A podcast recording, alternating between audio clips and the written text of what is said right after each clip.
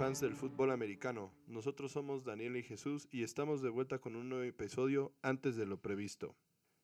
Primero que nada, queremos comenzar por agradecerles a todos los que escucharon nuestro primer episodio y se han tomado un tiempo para darle like o dejarnos comentarios en nuestra página de Facebook. Sí, muchas gracias por sus comentarios. Vamos a seguir trabajando y mejorando para ustedes, se lo prometemos. Recuerden que pueden contactarnos con ideas, sugerencias, preguntas y comentarios a través de nuestra página de Facebook de Tocho Morocho y del correo electrónico de tochomorochopod.gmail.com. Pasadas las formalidades, vamos de lleno con los temas de hoy. Esta vez discutiremos el futuro de Andy Dalton, hablaremos del nuevo orgullo mexicano Isaac Alarcón y honraremos la memoria de Don Shula. Para cerrar, vamos a mencionar algunos de los partidos más interesantes del calendario de esta temporada. Como sabrán, la NFL la semana pasada anunció que para la temporada de 2020 se han cancelado todos los juegos internacionales que tenían programados, cosa que es una noticia bastante triste para todos nosotros que como sabemos los últimos años hemos disfrutado de juegos del NFL en el Estadio Azteca. Y pues bueno, este año... Sin olvidar aquella ocasión en la que no pudimos. Por la lluvia. Dejémoslo en esas. Pero bueno, seguramente la NFL estará de vuelta en nuestro país el próximo año y podremos disfrutar de los partidos que tengan programados para nosotros. Bueno, empezamos con una noticia no mala, pero sí definitivamente triste. La semana pasada perdimos a una leyenda de este deporte, Don Shula. Coach Shula juntó muchas distinciones a lo largo de su carrera entre las cuales destacan ser el coach más ganador de la historia de la NFL, con 347 victorias, incluyendo playoffs. Fue dos veces ganador del Super Bowl de las seis veces que llegó. Es miembro del Salón de la Fama desde 1997. Es el único coach que ha liderado un equipo con una temporada invicta, la de 1972, y fue nombrado coach del año cuatro veces, tres con los Colts de Baltimore. Vamos a hacer un recuento de su carrera antes de ser coach. Él jugó como profundo en los Browns de Cleveland, los Colts y los, y los Redskins.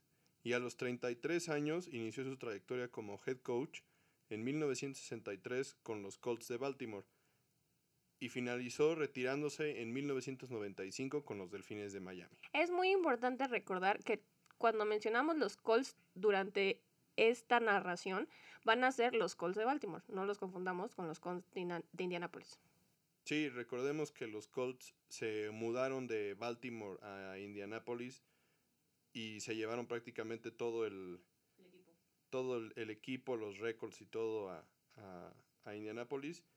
Y posteriormente, pues llegaron los, los cuervos a Baltimore, también en una movida bastante controversial que tal vez dejemos para otro episodio. Don Shula al inicio de su carrera como, como coach en los Colts fue muy exitoso.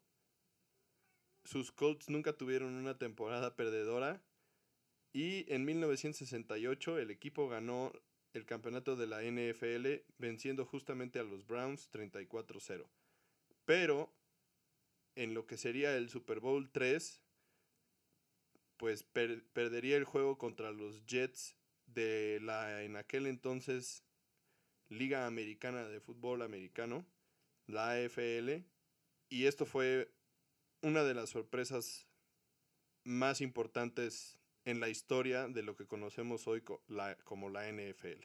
De hecho, todo lo que pasó en ese Super Bowl fue casi casi como el inicio de lo que conocemos ahora, ¿cierto? Sí, claro. Recordemos que en esa, en esa época la, la AFL era una liga un poco extraña, que de hecho los equipos jugaban de forma diferente, era un juego un poco más abierto y, llamativo, y la NFL era el equipo, o bueno, era la liga más tradicional, en aquel entonces se corría mucho el balón, no había tantos pases, pero la, la AFL y justamente los, los Jets de Nueva York con Joe Namath pues tenían un, un estilo de juego más agresivo, más llamativo, más abierto. Y Joe Namath era una de las, pues, de las figuras, pues... Más importantes. Sí, más populares de la época, ¿no? O sea, Joe Namath estaba hasta en los comerciales de Pantimedias. Él era el, el niño dorado de la época. Y cómo olvidar la, la frase que dice él previo al Super Bowl en la que garantiza la victoria, ¿no? We're gonna win the game, I guarantee it. Bueno, seguramente él fue de los pocos que ganó dinero en ese Super Bowl. No había mucha gente que hubiera apostado porque los Jets le ganaran a los Colts. De hecho, o sea, los, los Colts eran sumamente favoritos para ganar el partido. Y este Super Bowl 3 fue tan importante para la historia de la liga porque el hecho de que ganara un equipo de la AFL demostraba que no solo había una competitividad entre los directivos de la liga y, como una, competencia de, de, escritorio, sino que realmente en el campo los equipos de la AFL tenían lo suficiente para retar a los equipos de la poderosísima NFL. Claro, y que tenían el nivel para competir en una misma liga. Exactamente.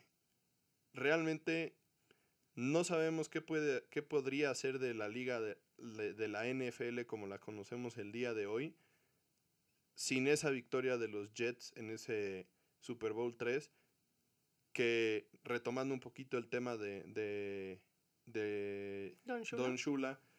Pues ese resultado adverso en ese Super Bowl empieza a complicar la, de, la relación con, con el que era el dueño de los Colts en ese momento. Y finalmente, dos años después, Don Shula termina en, en Miami, que era una, una, franquicia de la misma AFL, este, que estaba iniciando, había tenido muy malas temporadas y con la llegada de Don Shula en 1970 empezó a cambiar la historia de esta franquicia.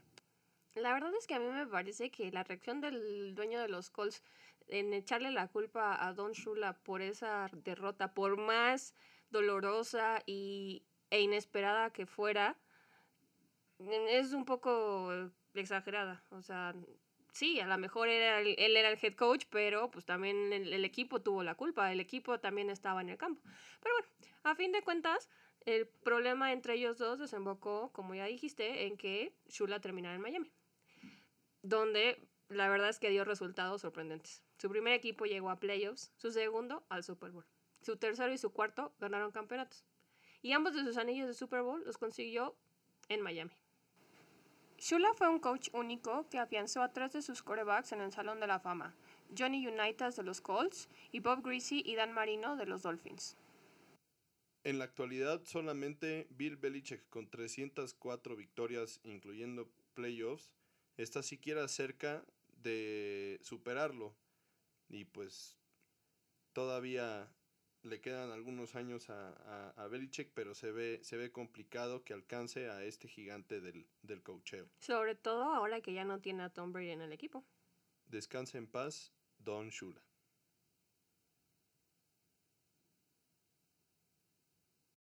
Pasando a, cosas un poco más alegres, y digo un poco porque nuestras siguientes dos noticias son acerca de los vaqueros, es momento de hablar de Andy Dalton el Red Rifle. Pocos días después del draft, los vaqueros dieron la sorpresa respecto a la contratación de Andy Dalton.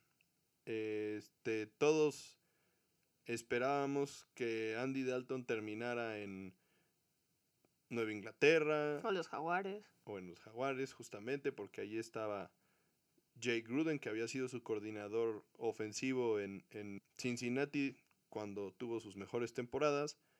Sobre todo porque pues, ya llevaba nueve años con los Bengals y fue 133 veces el coreback titular. Recordemos que Andy Dalton fue coreback de la Universidad de Texas Christian, que está en, en, Fort Worth, que es la ciudad gemela de, de Dallas. Y entonces esto pues es básicamente un regreso a casa para para el Red Rifle. Que seguramente influyó en su decisión. Sí, pues seguro creció siendo fan de los, de los vaqueros y pues ahora se da la oportunidad de llegar al equipo si bien de, de inicio, obviamente Andy Dalton va a ser el, el coreback de segundo equipo de los Vaqueros, ¿no? Este, pero recordemos que por el momento Dak Prescott no ha firmado su, su franchise tag y por lo tanto, pues realmente esta es un, una contratación muy inteligente por parte del equipo porque, pues, por un lado le quita un poco del poder de negociación a Dak Prescott sobre los Vaqueros que, pues, teniendo antes a Cooper Rush como coreback de segundo equipo, pues realmente no era un, una amenaza para, Prescott como, como coreback titular. En cambio, Andy Dalton claramente es un coreback con capacidades mucho mayores a las de Cooper Rush. Sí, pero es un coreback que la temporada pasada tuvo 16 touchdowns y 14 intercepciones.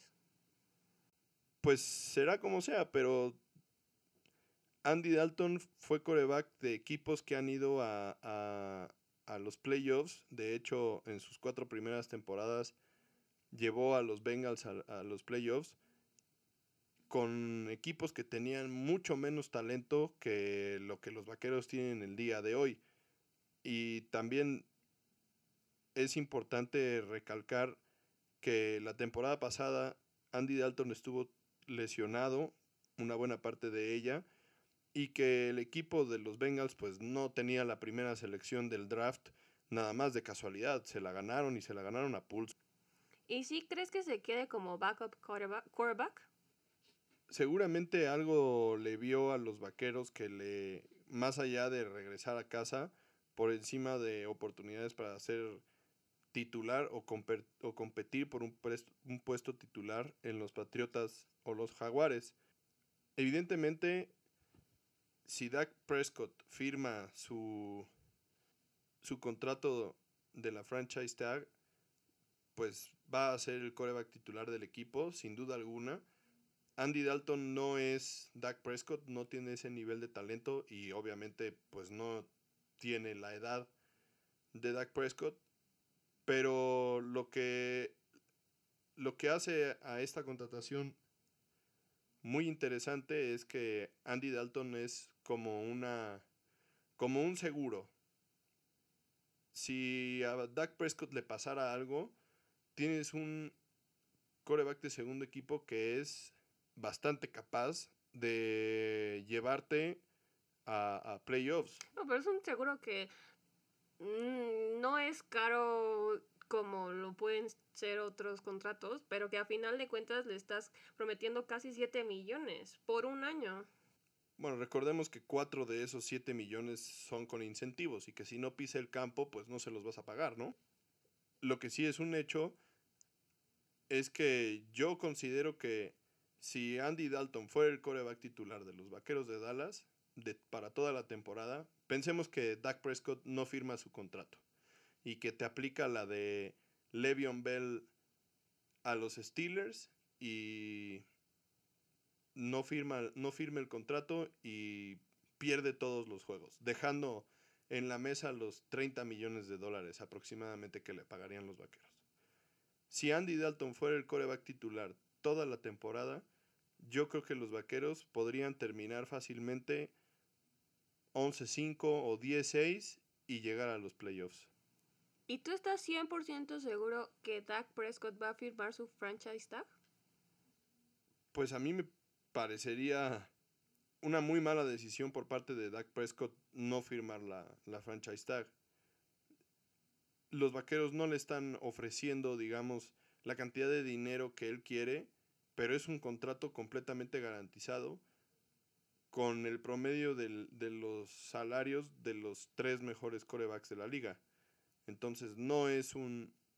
Cualquier cosa. Sí, no es cualquier cosa. Entonces yo creo que va a, firmar la franchise tag y qué pasa el año que entra, quién sabe. Eh, hace poco todavía Jerry Jones, el dueño de los Vaqueros, salió a decir que por el momento las pláticas para llegar a un nuevo contrato con Dak Prescott están suspendidas. Pausa y que más bien se están concentrando en construir el equipo, alrededor, de alrededor, de Dak Prescott. Que me parece bastante inteligente. O sea, la verdad es que Dak Prescott está pidiendo demasiado dinero, en mi opinión. O sea, sí, es un coreback bueno, es un jugador joven, es un jugador que tiene talento, no lo niego.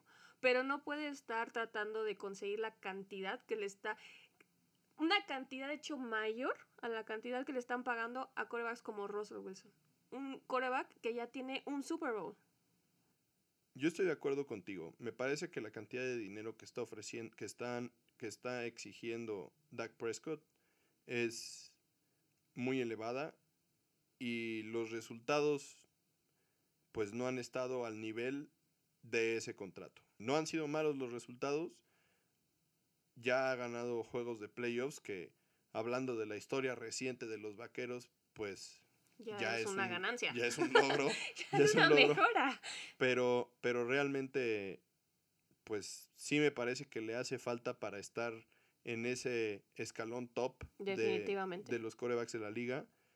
Y bueno, esperemos que firme su, su franchise tag este año y que con el equipo que está construyendo los vaqueros, en especial a la ofensiva, pues dé esos resultados que lo lleven a justificar el contrato que quiere. También es una prueba de la inteligencia de tu coreback, o sea, también dentro y fuera del campo, o sea, Mm, un coreback en su posición y de su edad y de su tiempo en la liga tiene que tener el sentido común para saber cuándo apretar y cuándo aflocar.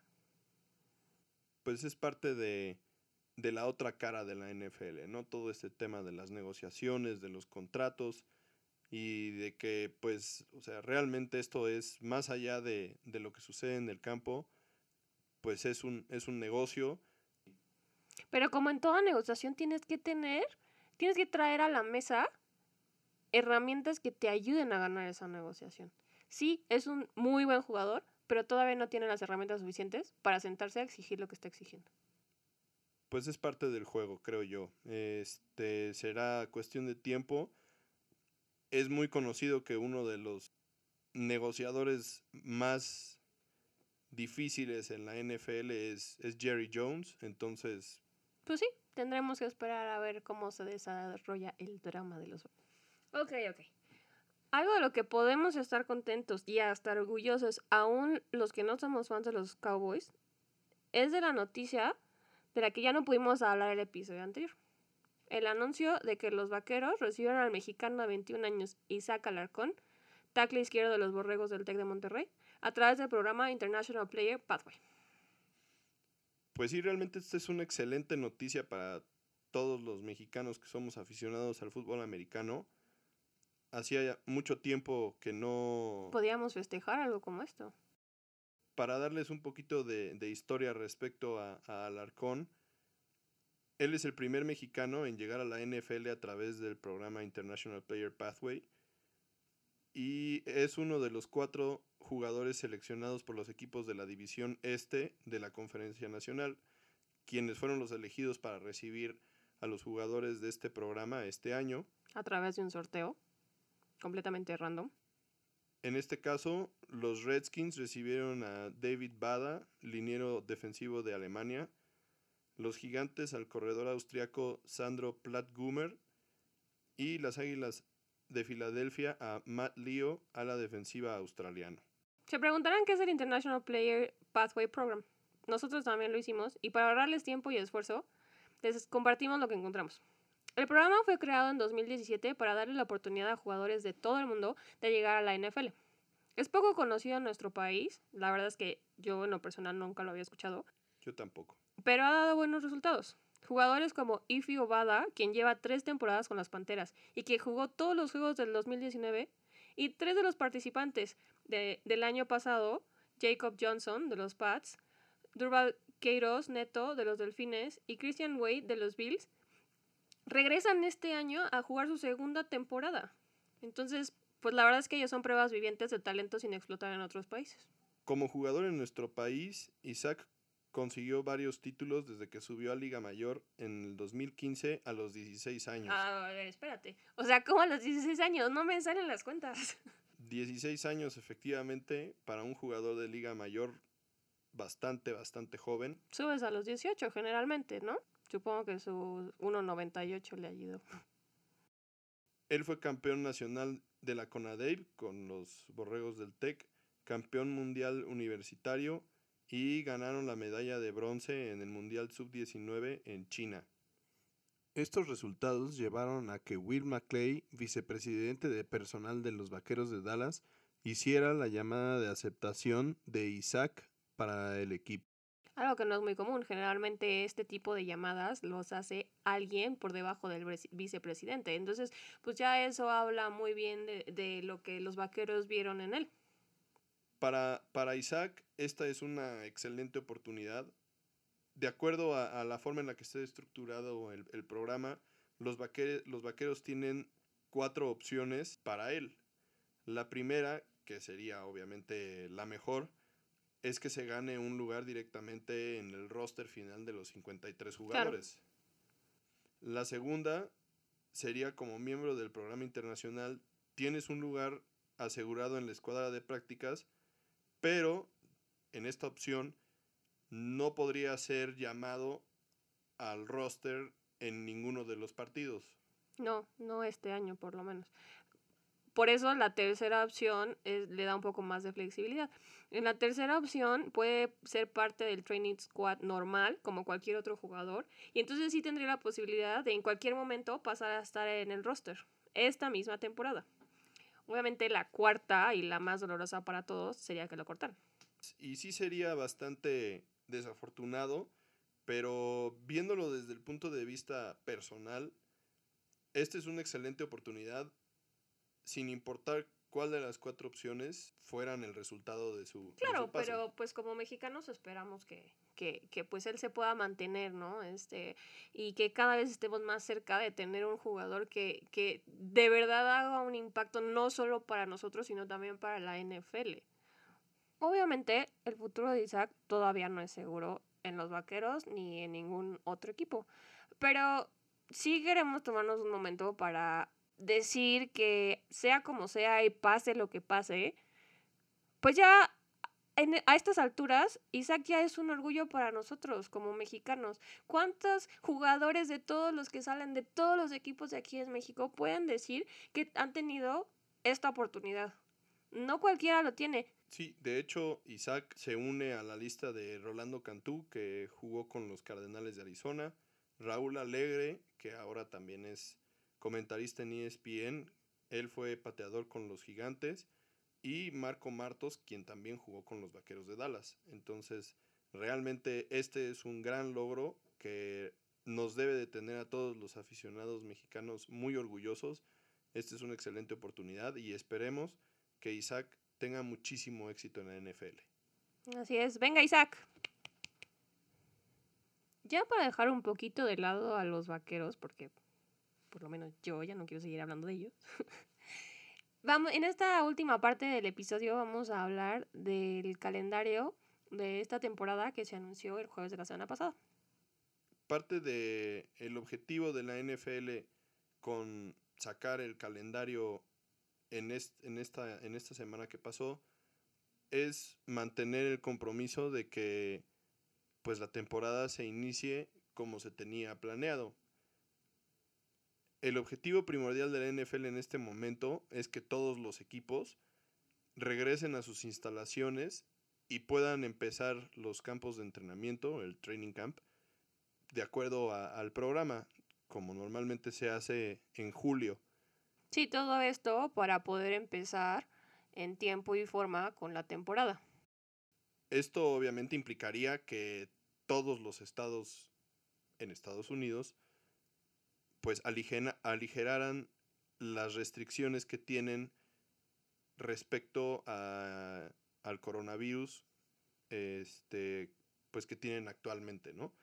Algunos estados el día de hoy ya están permitiendo salir a, a la gente, etcétera, pero hay otros estados que todavía tienen restricciones muy fuertes en este sentido y la NFL pues no va a permitir que ningún equipo regrese a sus instalaciones si no pueden regresar todos los equipos a sus instalaciones.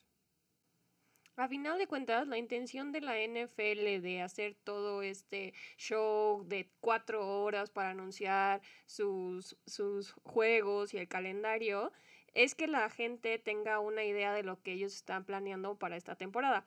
Ellos lo que quieren es que la temporada se juegue tal cual se anunció el jueves pasado. Y pues lo ideal para ellos sería, y el plan que ellos están haciendo es que los juegos se jueguen con fans. Pues sí, obviamente eso es lo que ellos, lo que ellos quieren y lo que prefieren.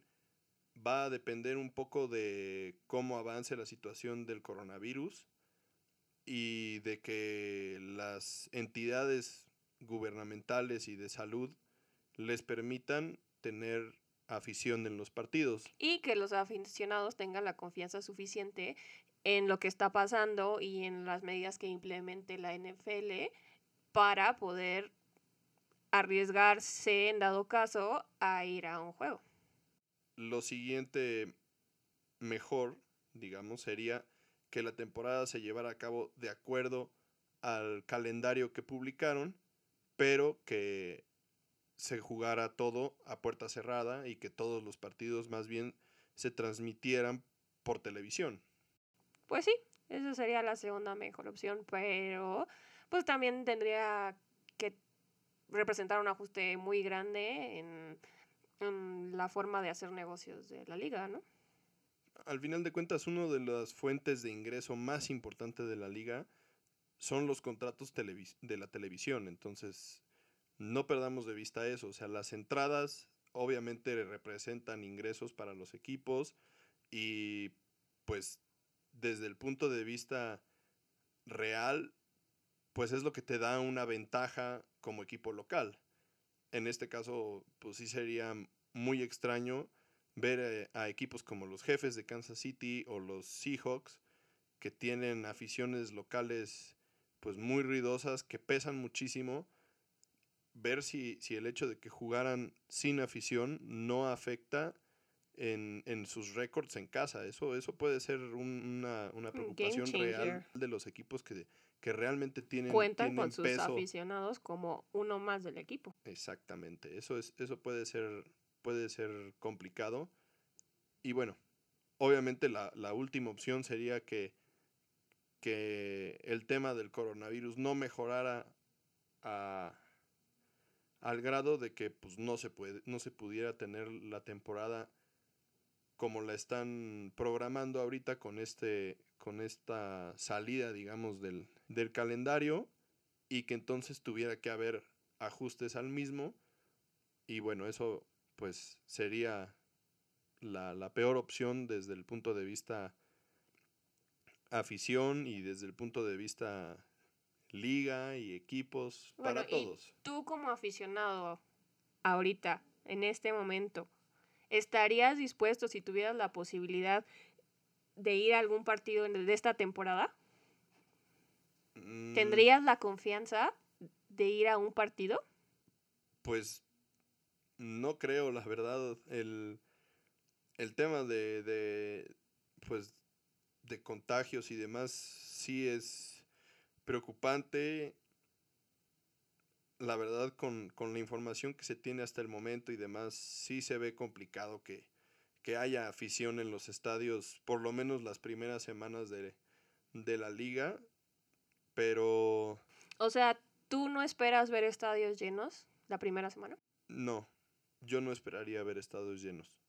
Pero como te digo, o sea, para la NFL, uno de los generadores de ingreso más importantes es la televisión y yo creo que ellos estarían más que contentos de transmitir los partidos solamente por televisión y que todo el mundo los viera por televisión. Con eso ellos estarían este, muy felices y creo que también la afición disfrutaría muchísimo en este momento y dadas las circunstancias se disfrutaría muchísimo de tener deportes en vivo, aunque fuera con estadios vacíos. Además, si lo piensas, podrían también empezar a hacer negocio con esa parte de, la gente viendo este, los juegos desde su casa. Eh, tenemos el ejemplo del fan de Kansas al que le armaron, claro, es un ejemplo pues muy extremo, ¿no? Porque pues obviamente no los equipos te van a poner tu man cave completa y te van a equipar con pantallas para que no vayas al estadio. Pero, o sea, podría ser buena idea que te vendieran kits de fans, o sea, para que armaras tu fiesta temática, tu watch party, y habría formas de hacerlo como interactivo desde tu casa.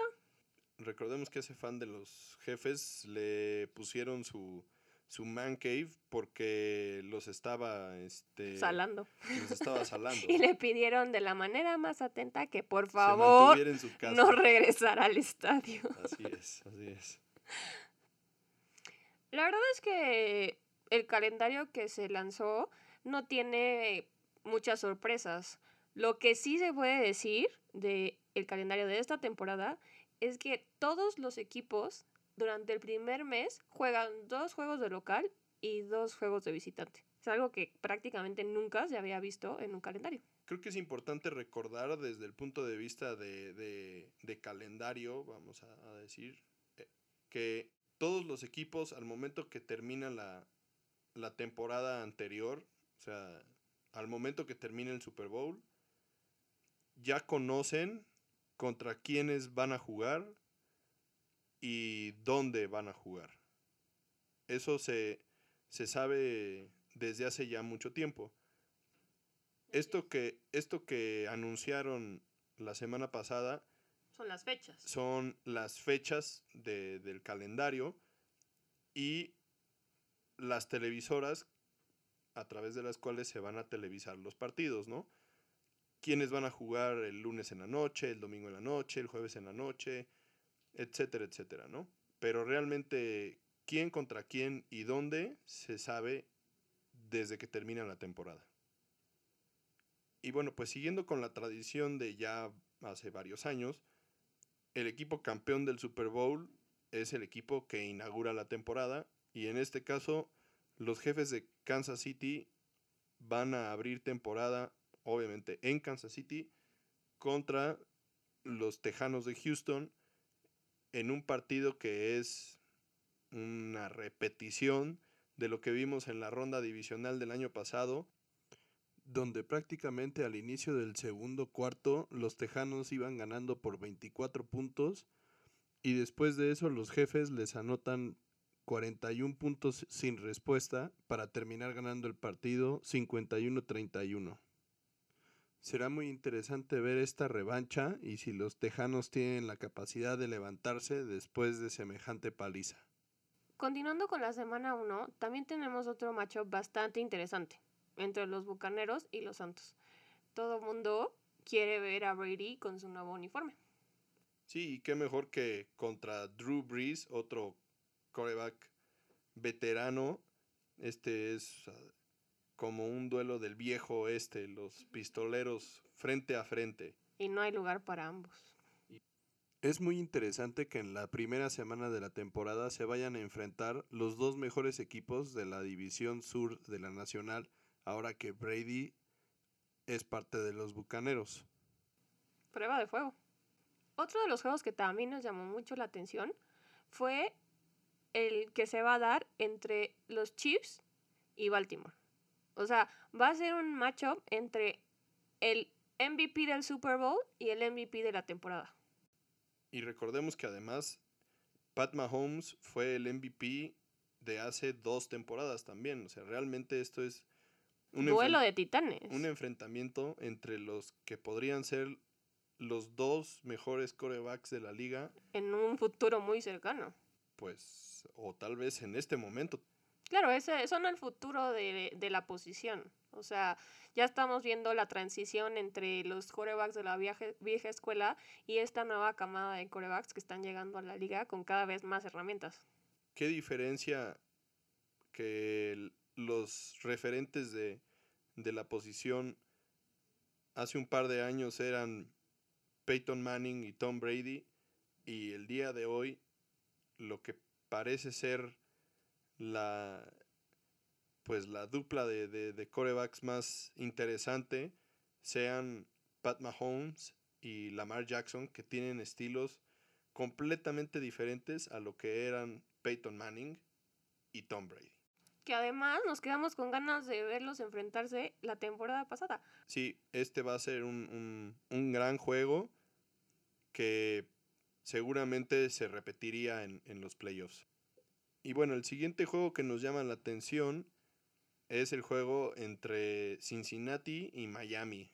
Aquí, pues, lo, lo llamativo es lo nuevo. Claro, Tua contra Burrow. El enfrentamiento entre los dos corebacks más esperados de, los últimos años.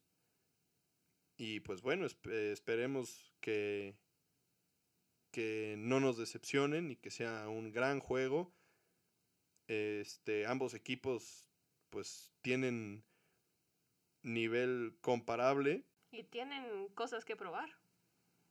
No olvidemos que el año pasado también jugaron los Delfines contra los Bengals y que durante mucho tiempo de la temporada parecía que iba a ser el, juego en el que alguno de los dos iba a perder el invicto, porque ninguno de los dos parecía que iba a ganar antes de eso, pero pues, al final de cuentas no fue así. Igual, pues eran dos de los peores equipos. Más bien se estaban jugando la primera selección. Así es, así es. Entonces, pues esperemos que este año el juego esté, esté, sea llamativo, pero no porque sean los dos peores equipos de la liga. No, además está generando muchas expectativas. Esperemos se cumpla. Otro de los juegos que es bastante interesante es el juego de la semana 17, el 3 de enero, entre los Bills de Buffalo y los Delfines de Miami. En Buffalo. Exactamente.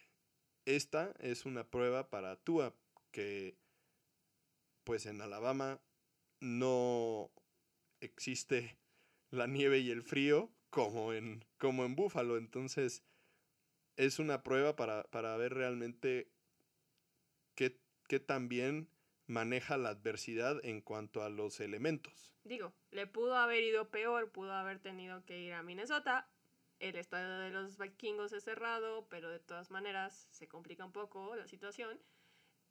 Pero entre las peores opciones que le pudieron haber tocado, Buffalo y es una de las top. O sea, va a ser la prueba de hielo. Tal vez, exactamente. tal vez Buffalo no es el lugar más frío de, Estados Unidos o de los, de los estadios de la NFL, pero sí es uno en los que cae más nieve y eso puede ser complicado para un coreback de las características de Tua que se mueve tanto y que pues además de todo tampoco es muy alto y entonces la visibilidad puede ser complicada. Entonces pues será un, un test bastante interesante para, para él y obviamente, pues siempre que los delfines que están acostumbrados a las temperaturas de Miami viajan en el invierno a, a Buffalo, son juegos, son juegos complicados para ellos. También consideremos que no llega en seco, o sea, también va a tener oportunidades conforme avance la temporada de irse aclimatando a temperaturas un poco más frías. Es cierto, pero también otro de los temas es que la temporada de, la NFL es bastante más larga que la temporada de colegial y eso para los, para los novatos sí es algo a considerar. Ellos no están acostumbrados a jugar tantos partidos y, y puede también afectar en ese sentido. Claro. El último juego del que vamos a hablar es el Steelers Cowboys que se llevará a cabo en Dallas la semana 9 de esta temporada. Recuérdame, ¿por qué queremos hablar de este juego? O sea, genera la suficiente expectativa en comparación con eh, Tua contra Burrow o Brady contra Breeze. Para todos aquellos que no son aficionados a los vaqueros y a los Steelers, tal vez sí hay que darles un poco de clases de historia en Por este favor, sentido. Ilústranos durante los 70 eh, los Steelers y los Vaqueros jugaron varios Super Bowls. En esa época, obviamente, los Steelers y la cortina de acero eran dominantes y ellos ganaron aquellos Super Bowls.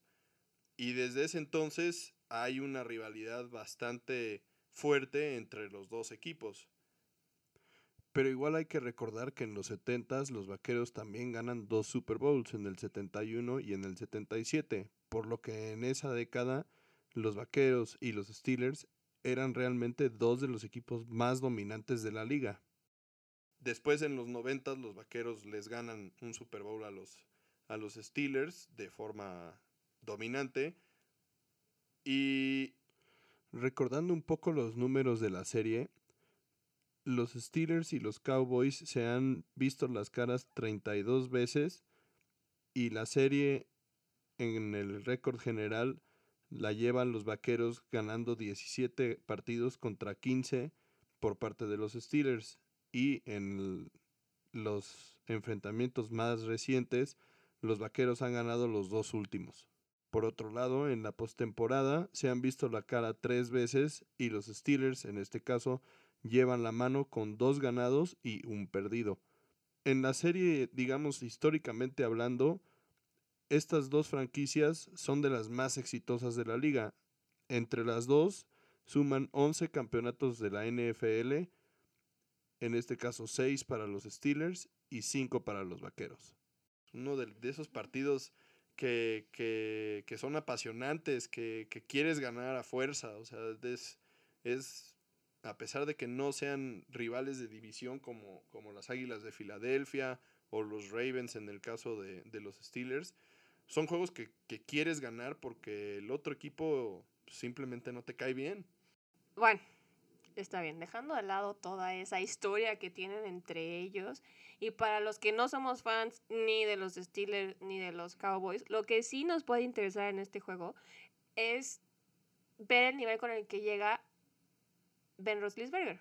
O sea, recordemos que la temporada pasada estuvo fuera todos los juegos después de su lesión y que fue una lesión bastante complicada para, para un coreback y para un coreback de su edad. Recordemos que Ben Roethlisberger es de la, de la clase de Eli Manning, que acaba de retirarse, y de Philip Rivers, que pues también ya... Está planeando su retiro. Está casi que confirmando su, su carrera después del, de la NFL, aceptando un trabajo como coach de high school una vez que se retire. No dijo cuándo, pero sí dijo qué. Y pues una lesión de codo como la que tuvo Ben Roethlisberger es bien complicada de, recuperarse. Y él ya está, pues ya está grande. Ha sido uno de los corebacks más golpeados durante los años. Si bien él, por su tamaño... ¿Ha podido aguantar? es uno de los corebacks más aguantadores de, la historia también, pero le han pegado bastante. Y sí, sí va a ser muy interesante ver con qué nivel llega a la, temporada. Además, pues teniendo una, una pretemporada abreviada o, diferente, pues va a ser, va a ser muy interesante ver con qué, con qué nivel y no, y si tiene la capacidad de regresar a lo que esperamos de él, ¿no? Este, también después de una lesión como esa y del tiempo que pasó fuera de la cancha, las probabilidades de que un jugador no regrese a ser lo que era antes son muchísimas, especialmente para alguien de su edad.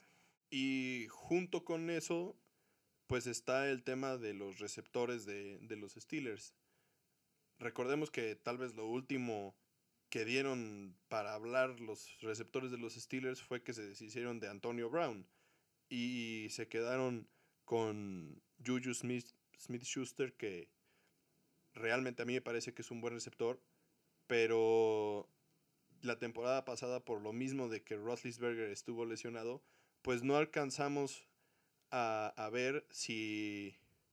Si la escuadra de receptores sí, tenía el nivel para, competir en la liga, ¿no? O sea, si, si Smith Schuster tenía la capacidad de, ser la cabeza de ese cuerpo de receptores, si el resto de, los jugadores en la posición tenían la capacidad y el talento para, para complementarlo.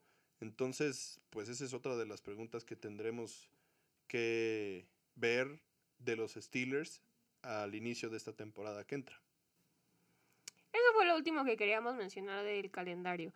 Pero antes de cerrar el episodio, yo quiero decirles, como dato aparte, no sé si curioso no, que la gente de Marshawn Lynch está en conversaciones con los Seahawks para ver si Beast Mode vuelve a formar parte del equipo esta temporada. ¿Ustedes qué opinan de eso? La verdad es que a mí no me hace muy feliz, porque pues en realidad no tuvo un impacto gigante la temporada pasada. Pero pues tendremos que dejar esta conversación para la próxima, una vez que ya sepamos qué va a pasar. Bueno, pues con esto terminamos el episodio de hoy. Esperemos les haya gustado y que haya sido un poco más fácil de digerir que el recuento del draft. Que, siempre es algo un poco complicado de escuchar y de comentar, la verdad. Fue realmente un reto para nuestro primer episodio. De igual manera, déjenos sus sugerencias de temas en nuestra página de Facebook de, de Tocho Morocho y recuerden darle like y compartirla con sus conocidos. Nos escuchamos la próxima. Bye.